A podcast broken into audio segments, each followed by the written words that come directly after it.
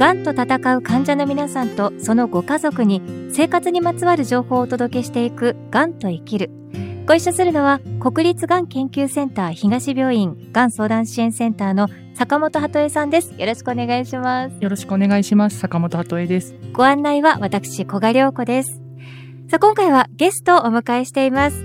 この番組の第43回にもご出演いただきました、頸部食道がんの治療を受けたがんサバイバー、札幌ビール株式会社人事部プランニングディレクターの村本隆さんです。村本さんお久しぶりです。お久しぶりです。札幌ビールの村本隆と申します。私は今ご紹介いただきましたように、警部食道がん食道入り口の癌のサバイバーです。11年前の再圧手術の際に食道上部を作り直し、生体を組む行動を全摘しておりまして、現在はこのように食道活性という方法で喋っております。今、社内では人事部におりまして、治療と仕事の両立支援策も推進しておりまして、両立支援ガイドブックを作ったり、あるいは、がん経験者の社内コミュニティ、キャンスターズを運営したりしております。本日はよろしくお願いいたします。よろしくお願いいたします。坂本さん、この食道発生法も本当にこの技術獲得されるのに、ね、あの、がん患者さんとても大変な中で、村本さんすごいスピードで、そして大変な努力でね、この発生を身につけられたというお話も前回伺いました。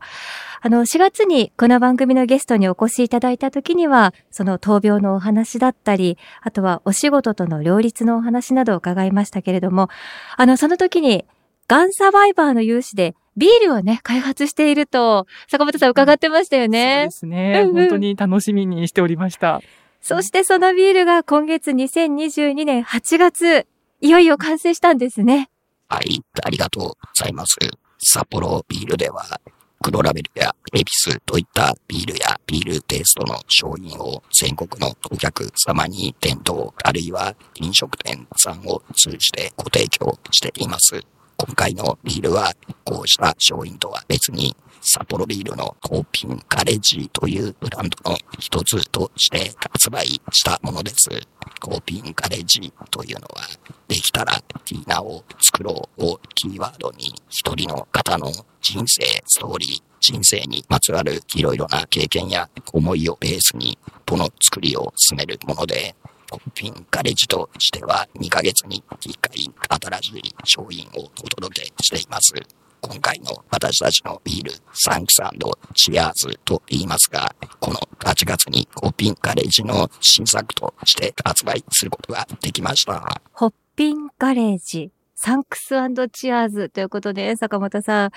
あのー、まあ、本当にできたらいいなっていうところを、うん、札幌ビールさんの中で、形にこうやって一つ一つされていくっていうのは私本当に素敵だなと思っていますし、こうやってやっと村本さんたちのね、声が本当に形になって、今私たちの目の前にもあるとっても素敵なね、ね。パッケージでもあるビールなんですけれども、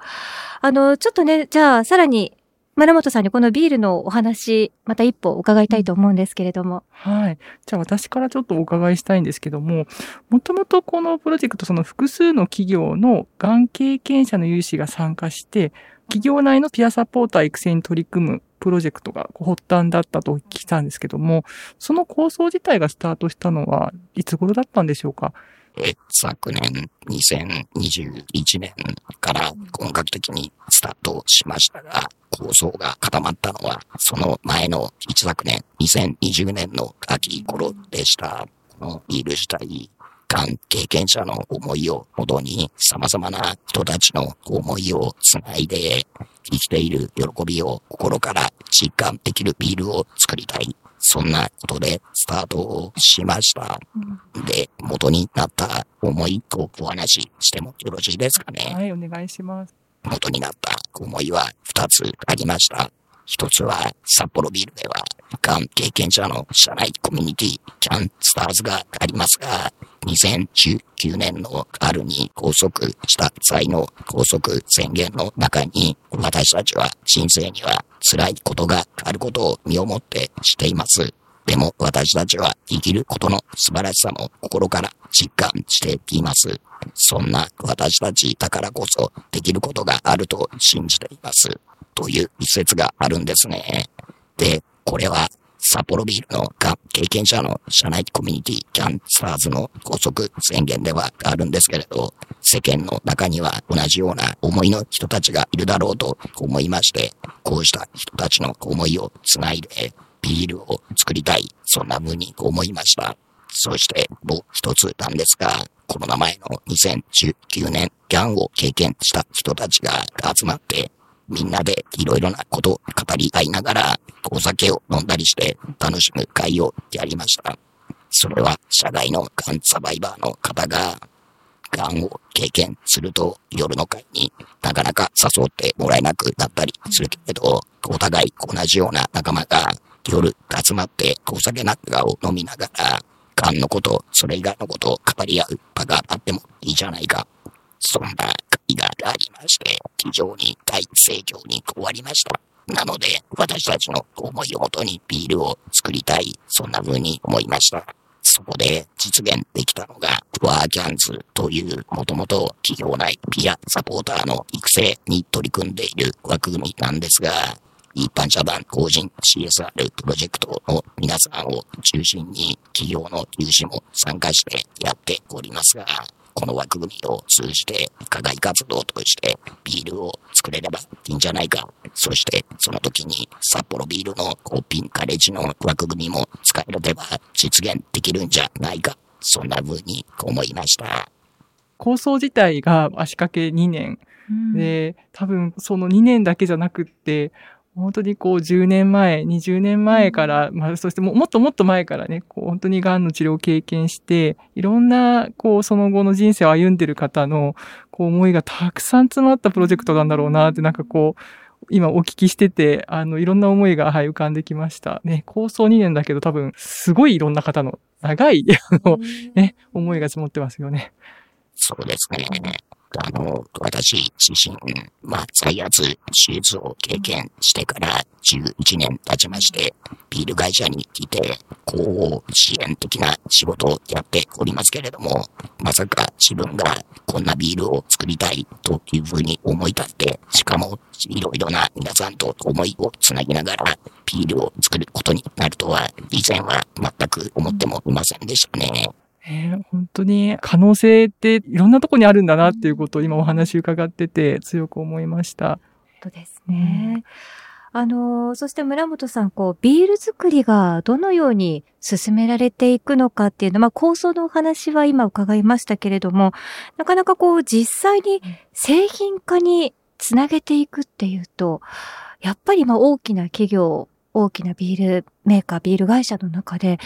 どんな過程を経てっていうところも気になるんですけれども、やはり結構大変でしたか？そうですね。今回の商品の場合、プロジェクトとして出来上がった商品がどんなものかということだけではなくて、それを作り上げていくプロセスが本当に大事だと考えていました。一般の商品であればメーカーの内部で一部調査などでお客様の声をお聞きすることはありますが、基本的にはメーカーの中で全て進めてまいります。この商品の場合は、同じような思いを持つ人たちと思いをつなぎながら進めていきたいということで、昨年の5月から今年の2月にかけて、オンライン形式で4回のワークショップを行いました。最初はビールに対する一般的な思いとか、思い出に残る飲料品などを発散的に出していただいて、その後はビールの技術者からのレクチャーなんかも踏まえながらは、味に関するディスカッションをして、中身やデザインを方向性をいくつか出して検交換し、最終的に商品に作り上げてきました。このプロセスが本当に意味があったと思いまして、だからこそこのビールが出来上がったんだと思っています。いや、坂本さん今お話を伺って、本当に今村本さんのお話の通りに、完成した商品が重要なことももちろんあるんですけど、うんそのプロセスですよね。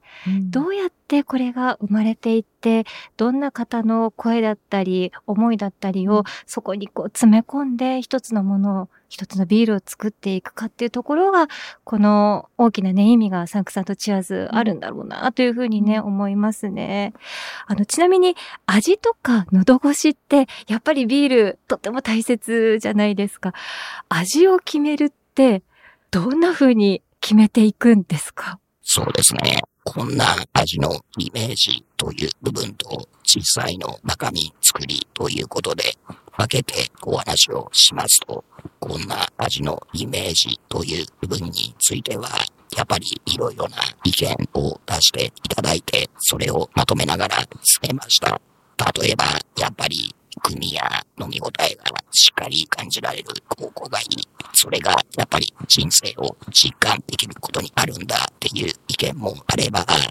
スレックにもあるけれど、爽やかさもあって、それが一つに合ってるようなものがいいという方もいらっしゃいますし、中には夏の日の夕暮れに飲んで軽い気持ちでまた明日に迎えるものがいい。そんなご意見もありました。そうしたご意見をもとに3高校くらいに絞り込んで試作をして実際の中身作りでも3高校のものをもとに試作を進めまして、それをワーキャンスのメンバー中心になるような人たちには実際作品を試飲したりしてもらいながら意見交換をして進めました。で、高校生としては、やっぱりしっかりした組の中にも爽やかな後味や香りが感じられる高校。それが人生っていうのは、やっぱり辛いこともあれば、楽しいこと、嬉しいこともあるので、一つに溶け合ったものとしてふさわしいんじゃないかということに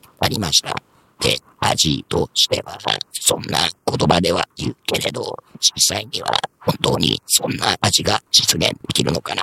っていうのはあったんですが、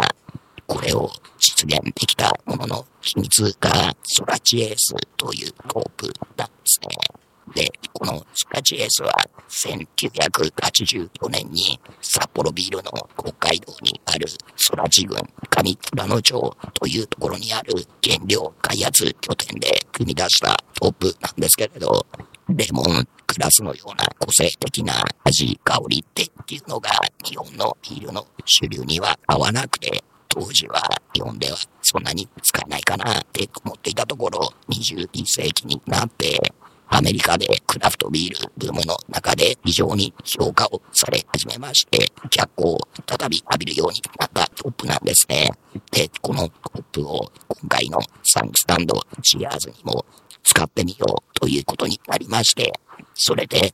葉で言っているのでは難しいしっかりした国の中に爽やかな後味と香りもあるまるで人生のようなビール、これが実現できるに至りました。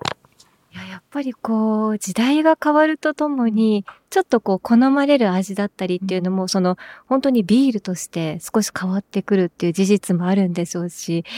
私たちが飲んで美味しいと思うもの、そして開発する方が届けたいという思いっていうのがうまく合致して融合させていくっていうのはやっぱり難しいんだろうなということもね、今お話を伺って思いましたが、なんか伺ってると坂本さんもどんどん飲みたくなってしまって、収録中だけど欲しいなって思いましたね。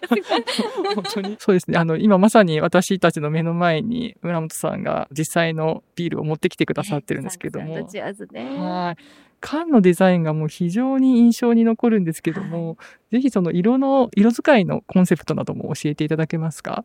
缶のデザインなんですが、マジックアワーというものを表したデザインになっています。マジックアワーというのは、昼から夜へと変わろうとする夕暮れ、太陽がまさに沈もうとする瞬間、その時間が本当に光が溶け合って一番綺麗な時間というふうに言われています。これまでのワークショップの中で中身に合ったデザインを決めるにあたってデザインも3号個作りましてデザインというよりもまず作ったのはデザインの元になる世界観をいろいろなビジュアル、写真などで表してどれが一番高校生として合っているかっていうのを議論しながら進めたんですね。その世界観を表すビジュアルの中でも一番このビールにふさわしいというのがマジックアワーを表すビジュアルでして、それを元にこの缶のデザインにしました。まあちょっとパープルかかった、ピンクかかった光が溶け合ったような中にですね、あとはコピー的な文言も缶の中に入れておりまして、手に取っていただくとわかるんですが、辛いこと、楽しいこと、苦いこと、甘いこと、泣いたこと、笑ったこと、すべての人生にっていうコピーが入っておりまして、大切な人と一緒に、あるいは大切な人に思いを馳せながら、そしてまた自分のこれまでいろいろなことがあった人生を振り返りながら飲んでいただけるようにっていうことで作ったコピーでありデザインになっています。うんあの、私、このパッケージを拝見したときに、あの、まず思い浮かんだのが、まあ、私の勤めているがんセンター東病院の各病棟の待合室というか、ロビーからですね、関東平野がこう一望できるんですね。で、よく夕暮れ時に患者さんがそこに座って、スーッと外を見てるんですよ。そこに声かけたりすると、まあ、ご家族のことを話す方もいれば、幼少期のことを思い出して話す方もいれば、で、時々そういう会話の中で出てくるのが、空って誰にとってもこう平等にあるじゃないですか。で、どことでも繋がってるからいいよねってよくあのお話ししてて、ああ、なんかこのビールを手に取りながら皆さんきっとあのそのね、空を見ながらね、いろんなことを思い浮かべる、あの、そんな時間になるんじゃないかななんて思っていました。私自身もよくあの空の写真を撮りますけども、やっぱり空ってもう誰にとってもいろんな思い出が詰まった、はい、そういう景色ですよね。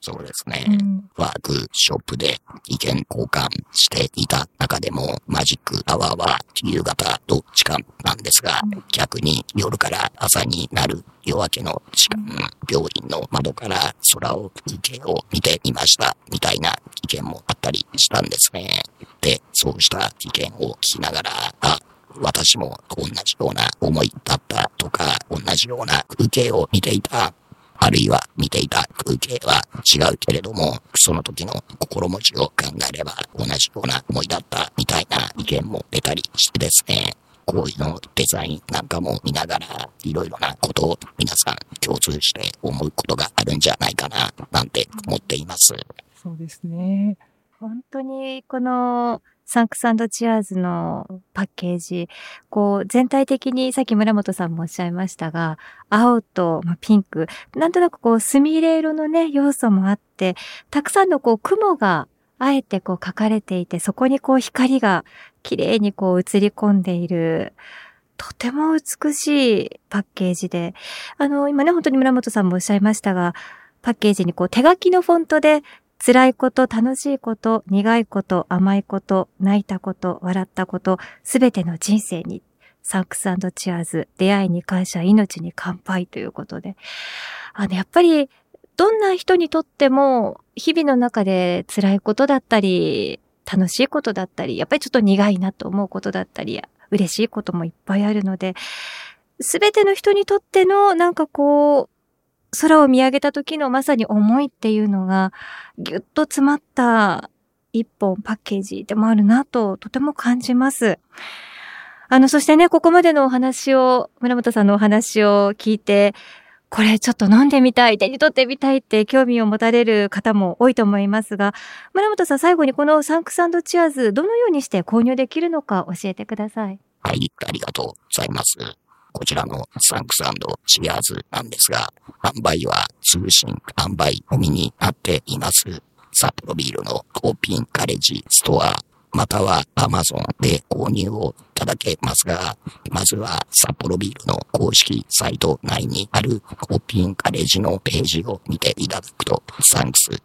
チアーズの商品の案内がありますので、それをご覧いただいた上、そこからホッピンガレージストアにも Amazon にも飛ぶことができるようになっておりますので、ぜひお買い求めいただけると嬉しいです。もちろんビールなので、癌などの病気されたあと、治療経過などによっては、お酒飲んじゃいけない方もいらっしゃいますので、癌などの病気、罹患後の飲酒は、くれぐれも主治医の方のご指示に従っていただきたいと思うんですが、飲んでもいい、大丈夫だという方についてはですね、ぜひ飲んでいただいて大切な人に思いを馳せながら、あるいは自分のいろいろあったこれまでの人生を振り返りながら飲んでいただけると嬉しいです。はい。えー、札幌ビール株式会社の公式ホームページの中にあるホッピンガレージのサイトから、本当にね、その、例えばアマゾンでもおっしゃったように通販でパッと買うことはできるんでしょうけれども、ぜひこのサンクスチアーズに込められた思いだったり、まあどういうふうな、その皆さんの願いが込められてるかっていうところも、ぜひ見ていただいた上で、そのサイトからね、通販の購入のところに飛んでいただけたらいいなというふうに思います。さあ、今回のゲストは、札幌ビール株式会社の村本隆さんでした。村本さん、今日お忙しい中、本当にありがとうございました。そして、発売おめでとうございます。こちらこそ、どうもありがとうございました。ありがとうございます。千葉県柏の葉にある国立がん研究センター東病院の敷地内に、病院連携宿泊施設、三井ガーデンホテル柏の葉パークサイドが開業しました。がん治療経験者医療関係者の方々からのご意見を反映し客室にはご要望の多かった電子レンジペットボトルオープナーなどを設置。浴室洗面台入り口には治療中の筋力低下に備えて椅子をご用意しました。館内は24時間ケアスタッフが常駐し国立がん研究センター東病院と連携しながらご宿泊時の急な体調変化をサポートします。またそれぞれの方の体調に合わせたお食事を提供するレストランをはじめ木のぬくもりが感じられくつろげる空間で安心して治療に専念できるよう皆様をお迎えいたします。詳しくは三井ガーデンホテル柏の葉パークサイド公式ホームページをご覧ください。